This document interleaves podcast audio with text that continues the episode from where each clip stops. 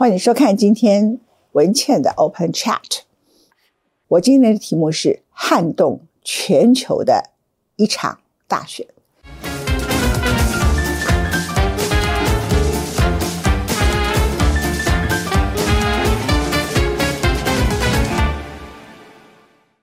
时间点：二零二四年十一月，我指的就是美国的总统大选。美国总统大选，当然每一次都会改变全世界，谁当选，政策可能会有一些改变。在过去美国的历史里头，它的外交政策是会延续的。可是不好意思，因为这次美国的总统候选人里头，极有可能有一位，应该就是川普，他会改变七十多年来美国的外交政策。他也会改变从美国寻求贸易自由化长达四十年来的整个全球零关税贸易自由化的大趋势，回到关税的保护主义，而且会非常非常的高。这和他在二零一六年那一年的状况是不相同的。所以，我想告诉各位的是。这场总统大选呢，它对于全世界撼动的影响度是你难以想象的，因为它是翻转历史的一场大选。在翻转历史的大选里头，我今天要提出几个预言，哈，大家都想很快的想听到说谁会当选。我告诉你，没有人知道为什么。很多人误以为这是一个跟二零二零一样的选举，害怕川普、讨厌川普、恐惧川普的人，即使不喜欢拜登，会去投那个。看起来有点小小失智、太老的 Biden，错了。事实上，在美国现在同时有两个情绪：第一个是恐惧川普、讨厌川普；第二个是反对 Biden、讨厌 Biden。这两个力量哪一个强，哪一个弱，你很难说。所以我们看到这次共和党初选里头，跑出很多。Registered voter 就很多登记共和党的选民，这些共和党登记的选民呢是很温和的。他们在共和党的初选里头最明显的就是他们在第二场 New Hampshire 里头大幅的跑出来。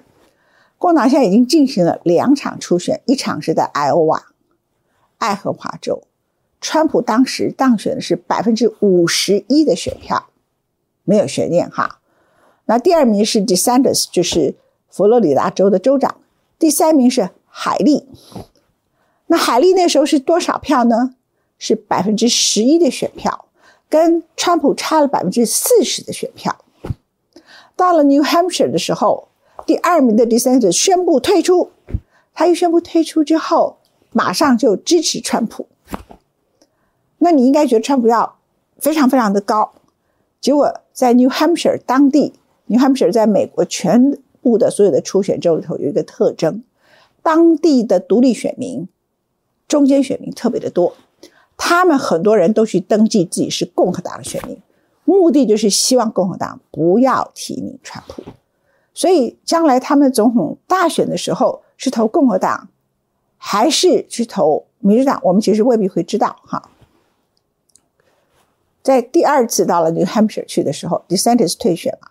结果，川普当然还是赢得了那场选举，可是他只赢了海利百分之十一。注意啊，第一次在 Iowa 的时候，他赢了百分之四十。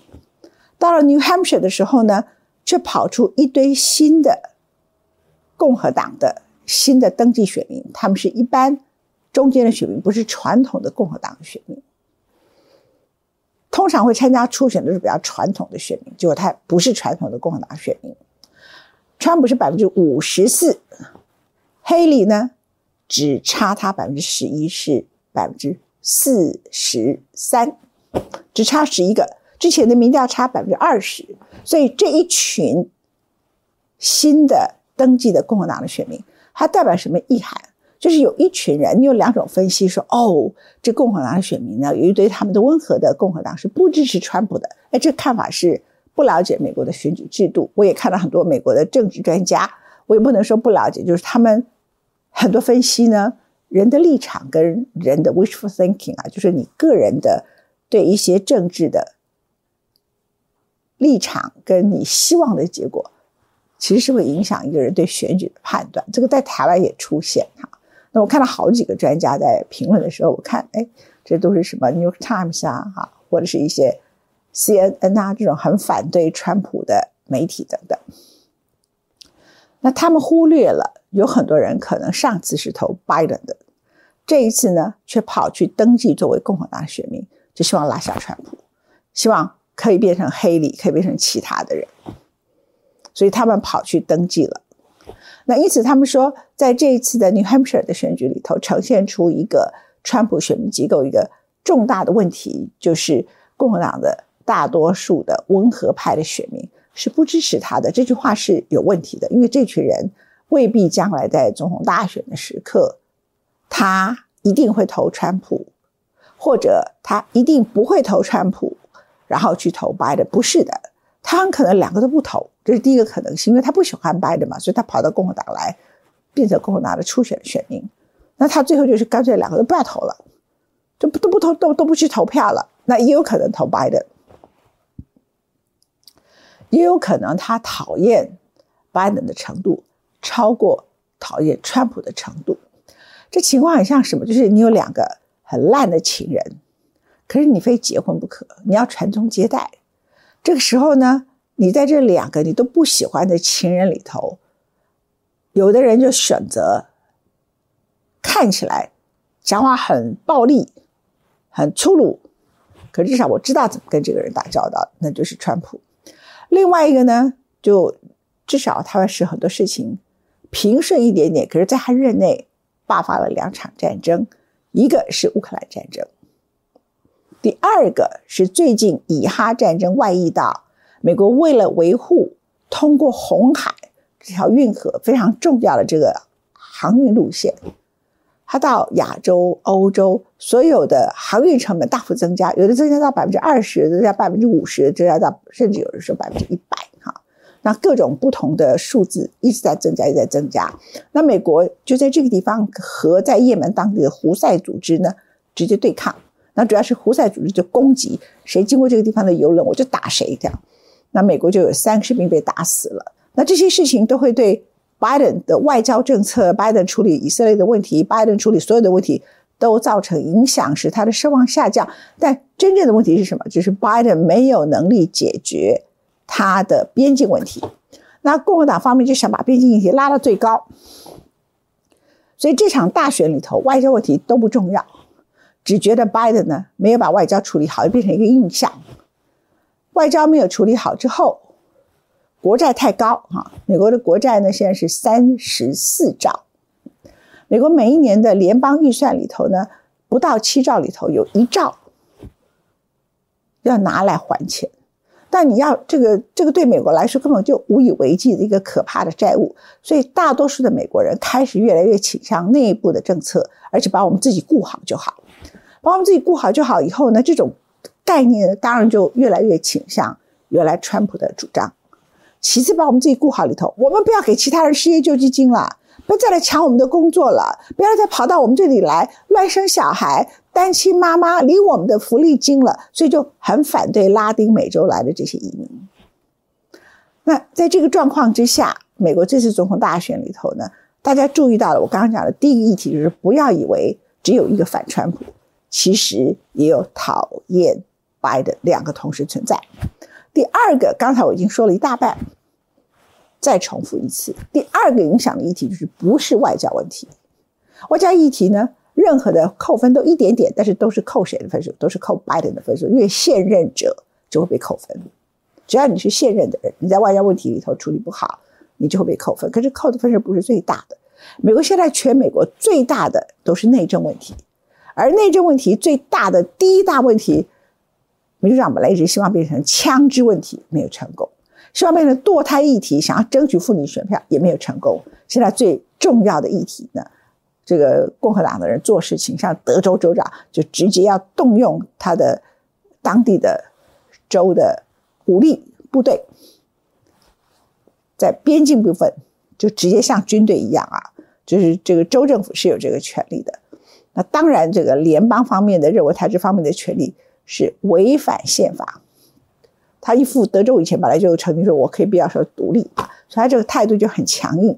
那这个强硬的目的是什么？凸显边境议题，凸显说我们共和党在 Texas 德州这个地方，我们可以防堵滴水不漏的不让移民进来。那川普已经讲了，我当选我要盖一个像集中营一样的地方，把这些人全部关起来，然后呢，全部通通都把他遣送回去他的国家了，全部把他丢掉，就是把他就集体的赶出去，绝对不会让他们进到美国内部来。美国前阵子还爆发很多笑话。他们就跑进来了。那整个德州呢，街上晚上到处都是可以看得到很多这些人躲在森林里面。佛佛罗里达州也是，就这两州的州长呢，就把一些人呢就送到了纽约去，然后用各种不同的方法偷袭，送到了芝加哥去，反正送到民主党的州去。那也有送到加州去的，通通都有。那现在的情况呢，就是步步升高。所以美国这次选举里头最核心的议题不是外交问题。绝对不是抗中的问题，因为抗中两个都抗中，而且也不觉得说中国虽然是他们最主要的敌人，可是我们要用这个议题来使自己加分。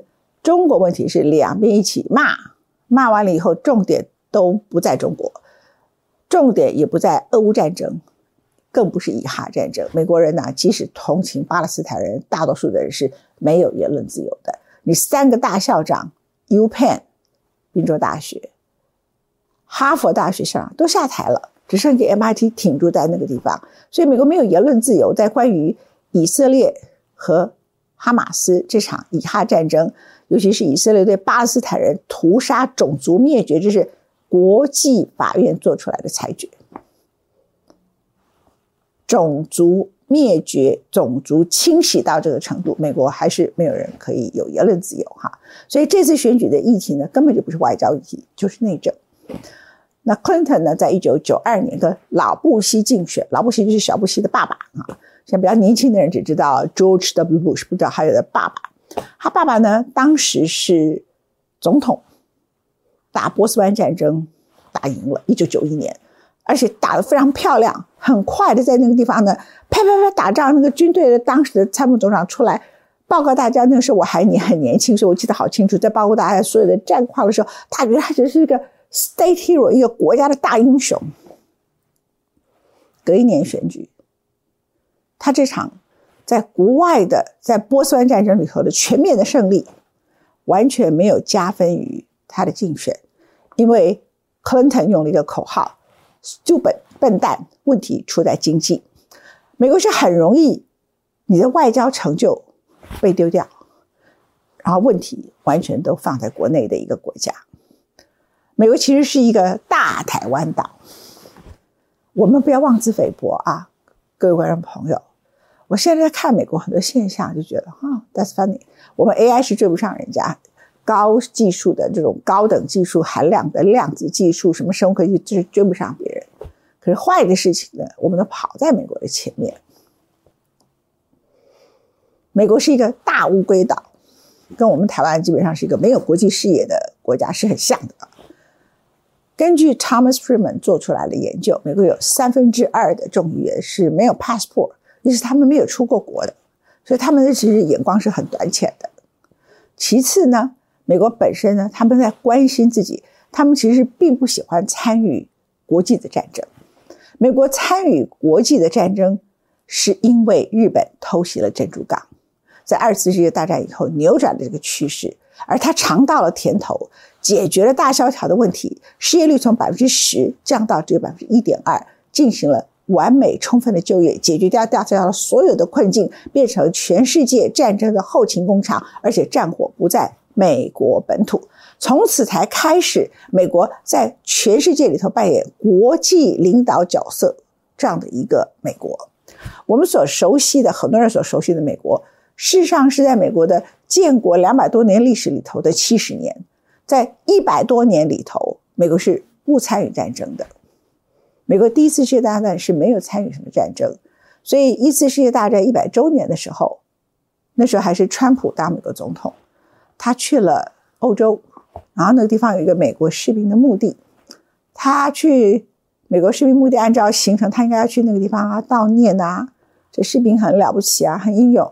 他不是他相反，他讲他这些笨蛋跑到人家国家里头来打仗做什么？那这就是这变成是，呃，川普他真正的观念。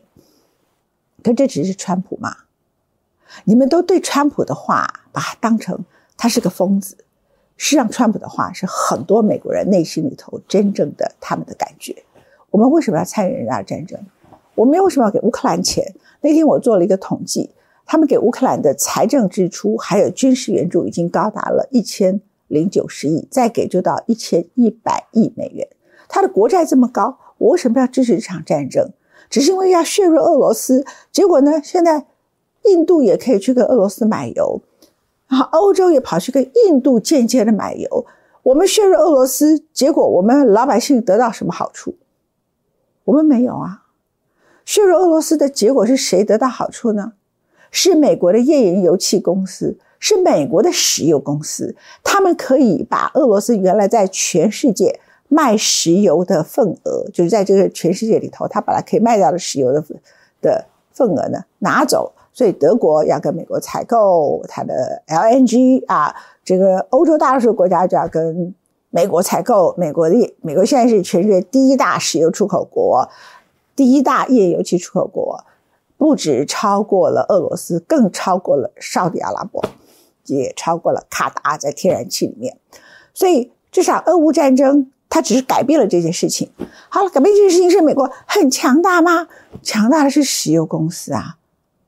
石油公司还有很多东西都是已经 AI，然后它使用非常多的 RABA，它的探勘技术各种东西都是使用高度的机械，所以它根本对于基层劳动力可以充分就业这件事情，帮助是很小很小很小的。在这个状况之下，美国的第三个关键字就是美国的经济，虽然 Biden 以及他的财政部部长、前联储会主席 Janet Yellen 都很高兴，美国去年第四季交出来的经济数字，居然不止没有衰退，还成长了百分之三点三。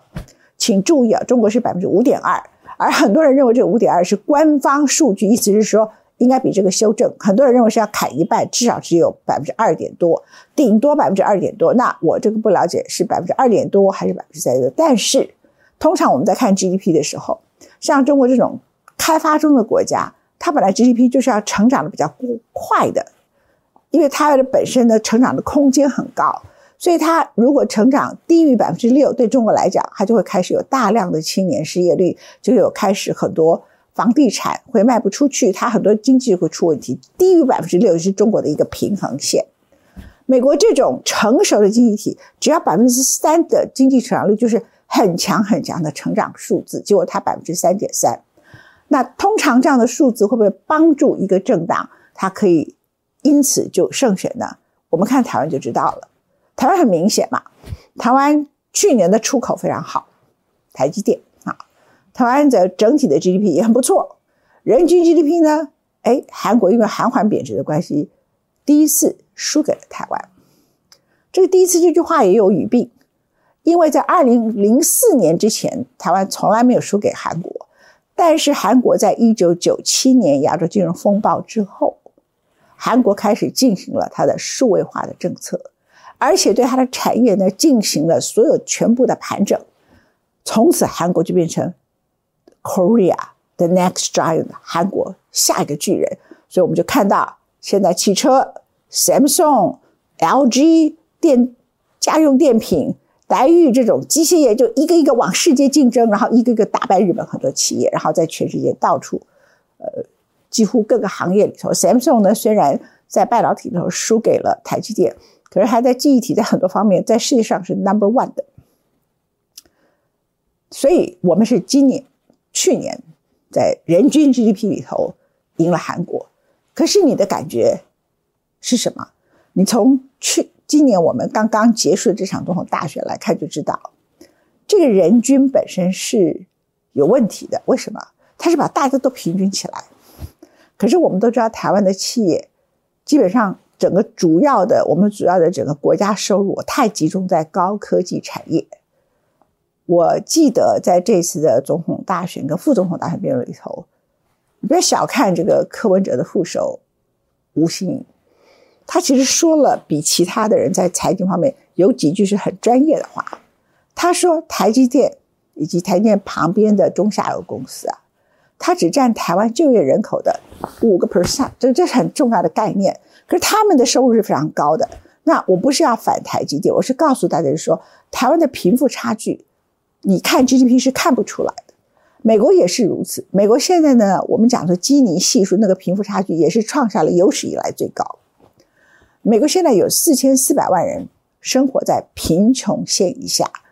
在美国有一句话称他们叫做“跟不上的人”，而这跟不上的人呢，如果比起二零一六年川普当时当选的时刻，这总共二零一六到现在这八年下来，这人数是增加的。当时是三千多万人，现在变成四千四百万人，因为经过一场 COVID。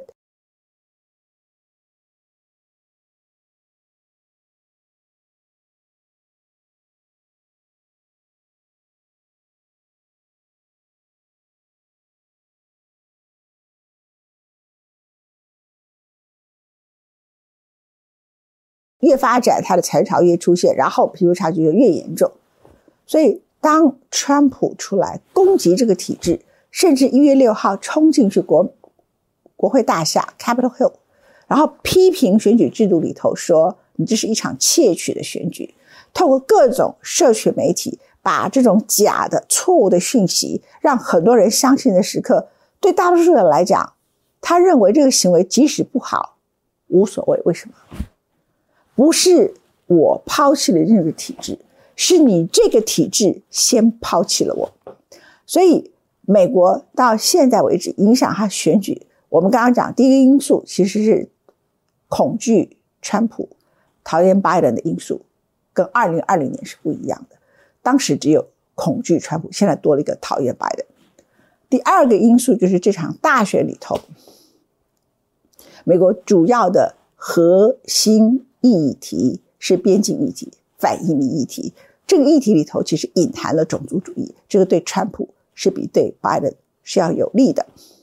第三个就是我现在告诉大家的，美国的贫富差距，事实上一直都是美国的贫富差距造成了川普主义的崛起，造成了整个美国白人种族主义的崛起。因为你现在穷到已经不是有色人种，就是白人的很多中下阶层的人，他已经住在。贫穷线下，而这种人数一直在增加当中，所以随着 AI 浪潮来，这种类型的人会越来越多，越来越多。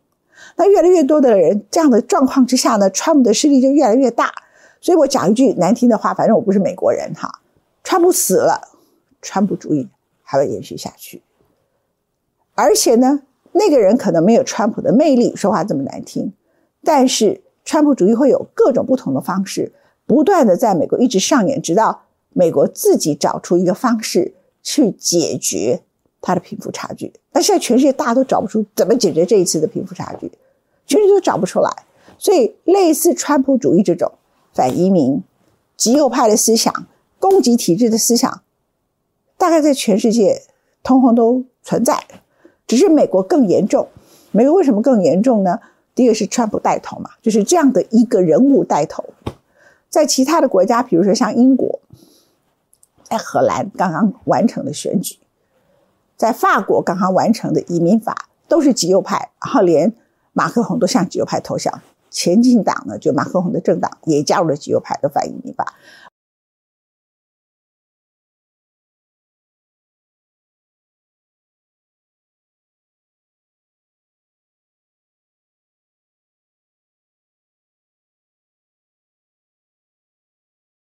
两场大游行要出来对抗这个极右派，还是不准希特勒再回来。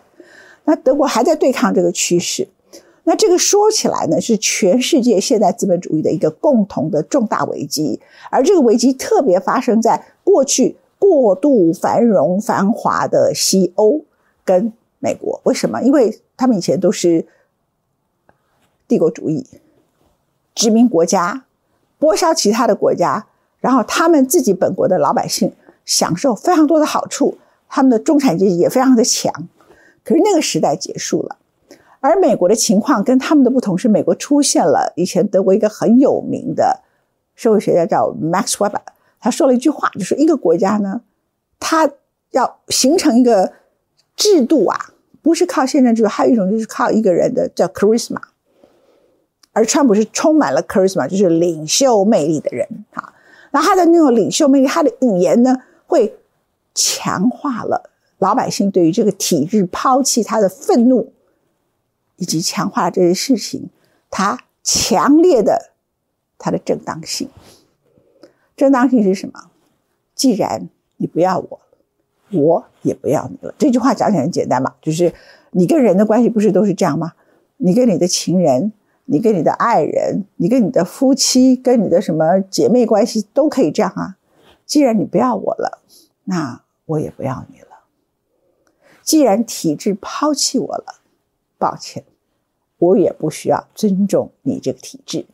所以很多人问我说：“川普他这样子攻击美国的司法大厦，我先不要谈这个法律问题，因为你法律要追究到川普是很困难的事情，追究到了他。”他作为总统，这是联邦罪，他也可以特赦他自己。如果他当选的话，然后在这一次的最高法院的形成的法官里头，他们剥夺川普的参选机会，他不在参选的名单里头，造成美国的内战，然后整个美国因此变成混乱。这个大法官做这个决策的可能性太小了。他把川普直接说你没有竞选资格，你可以想象那样美国会变成一个什么样混乱的国家。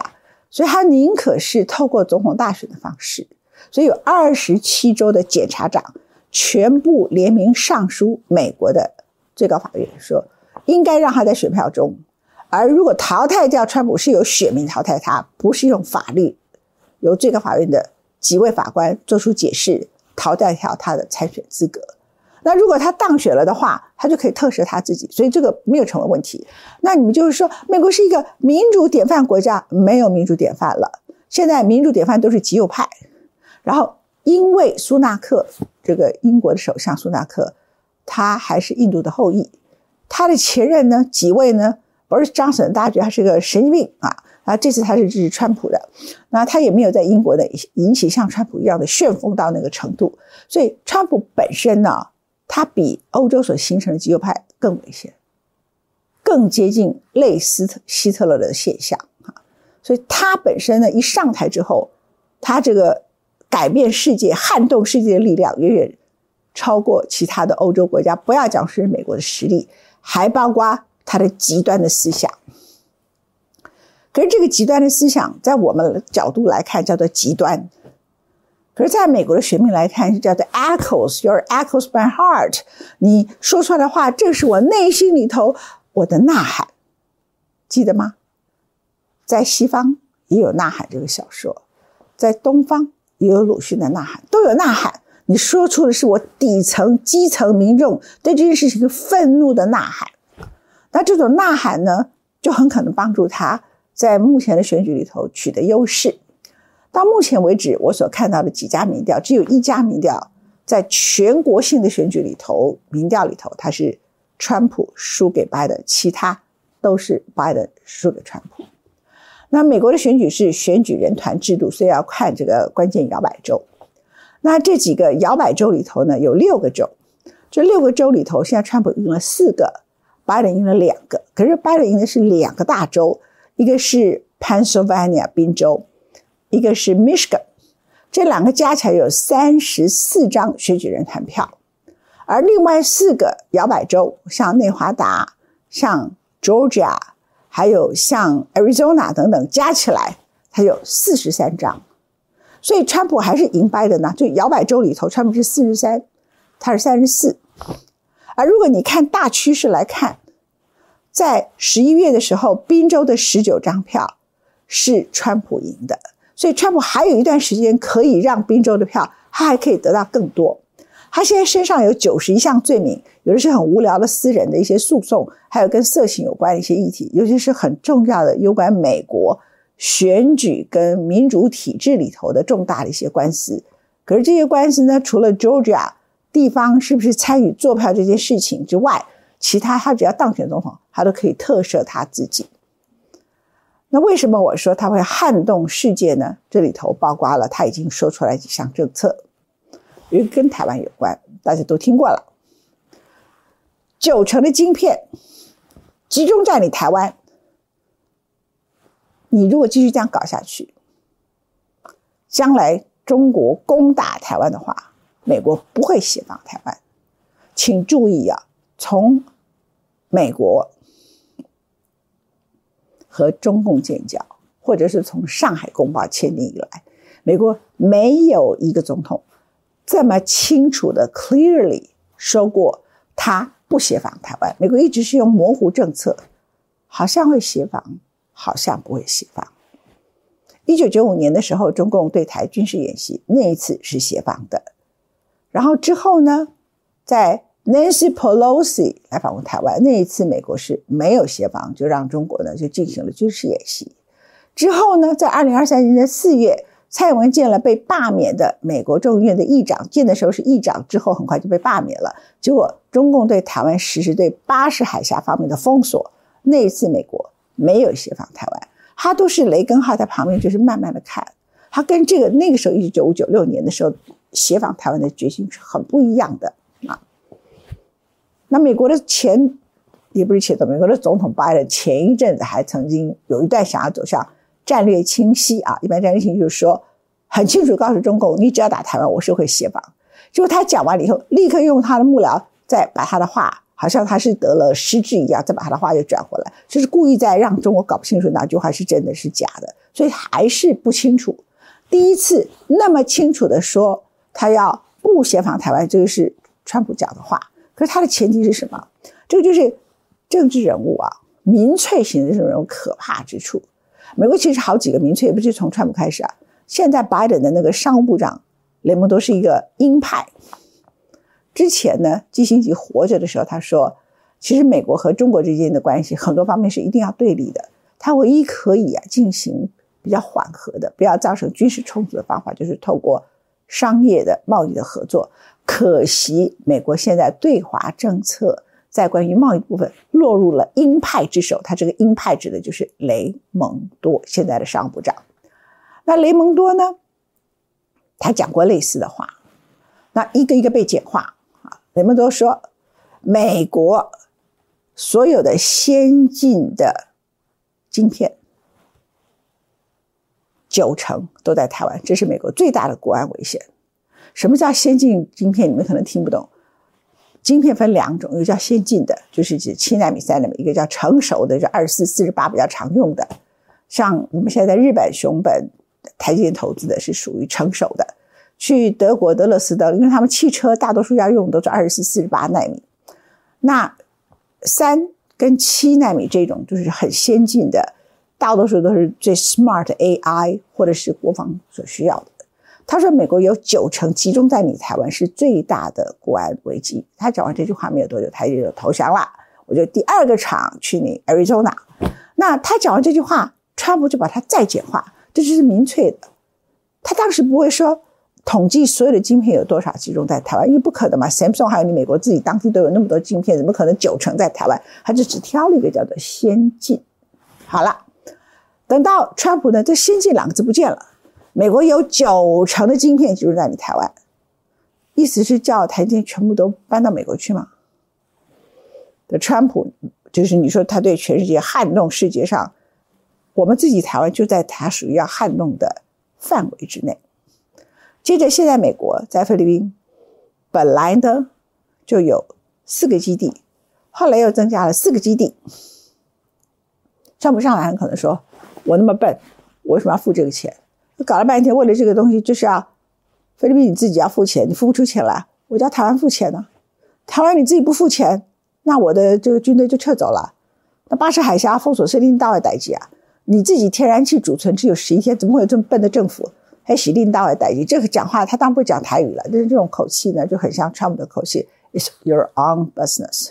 You're so stupid. Your government doesn't have.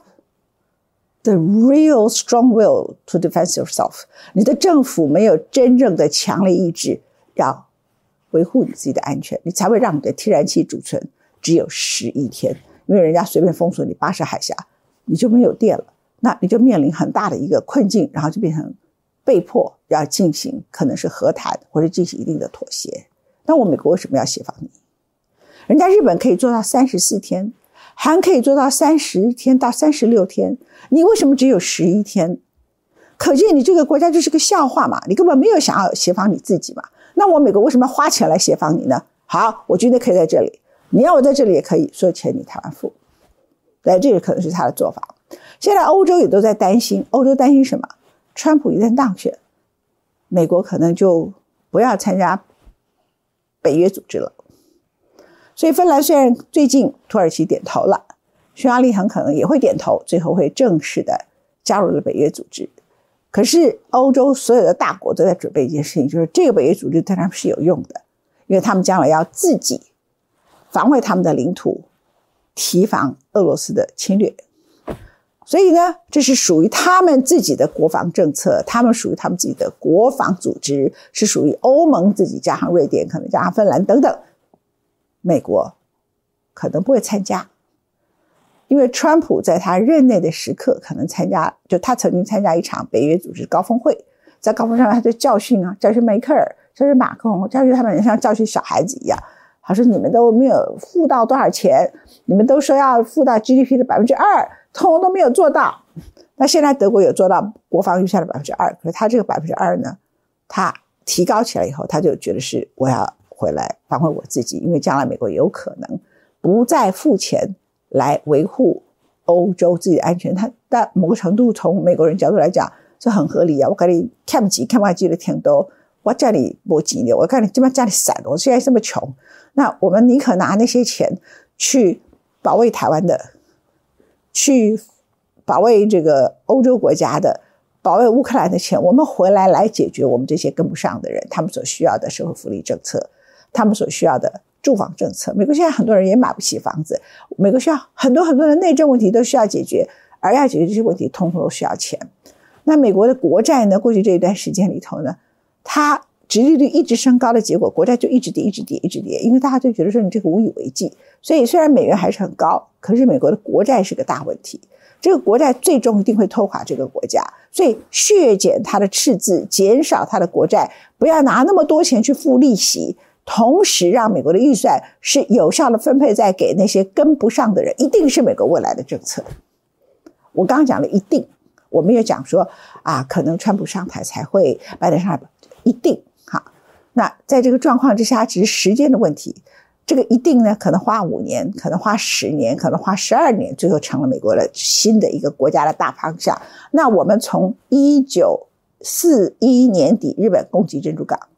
还有冷战时期，还有韩战时期，还有越战时期，一直到前一阵子我们所看到的、所熟悉的美国撤出阿富汗之前的那个美国，it's over 就结束了，没有了。那而且做的会非常彻底，连乌克兰模式说，我给你一千多亿的支持，你要自己打仗，我不派兵了，可能连这个钱都没有了，因为他很欠钱哈。所以我对美国总统大选的预预测是什么？川普赢的几率超过拜登，第一个预测。第二个，我不敢说百分之一百，其实美国没有人敢说百分之一百，但绝对不要忽略我一开始提出来因素。美国不只有很多人恐惧川普，也有很多人讨厌拜登。美国有太多跟不上的人，比八年前更严重。所以，川普卷土重来，不是鬼魅又来了，好可怕！这个大鬼 Halloween is so horrible，不是这样。川普卷土重来的时候，代表美国，他后面那些跟不上的人的力量，他是更壮大，他的声音更大声，对体制的攻击会更严重。那个民主宪政典范的美国，it's over。那个世界警察的美国有好有坏，有时候警察是好的，有时候这个警察是坏警察。OK，有好有坏，It's over。除非涉及到他本国的利益，他不会为了人道议题。当然，他参与很多战争都是为了他本国的利益为主。但除非到一个程度，比如说这个国家叫以色列啊，那他不会再介入其他国家的战争，甚至连乌克兰的军援模式，It's over。他将会回到。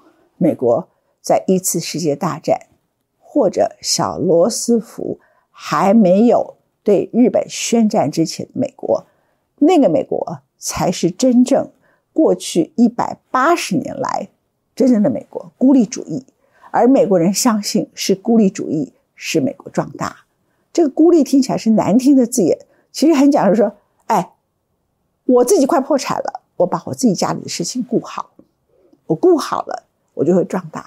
战火不到我家，钱也不花在别人身上，我把我自己坑坑洞洞的马路、水库。或者是没有地方居住的这些游民，或者是没有地方呢可以去工作的那些人，我重新花钱在教育，在各种方面。当然，美国的政府官僚现在很严重，他未必不管其他国际的事务之后，这国家就会好起来。但至少他会减少负债，至少至少它会减少再增加的负债。所以，美国将来介入国际事务越来越少，给钱越来越少。另外，美国维持强大的军队，这个是不会减少的，因为它只有强大的军队可以支撑美元。但是这个强大的军队去帮别人打战，不好意思，你要我打仗，请付更多的钱出来，就会变成一个未来的大趋势。就是我对这次美国总统大选的目前为止的发展相关的语言。谢谢。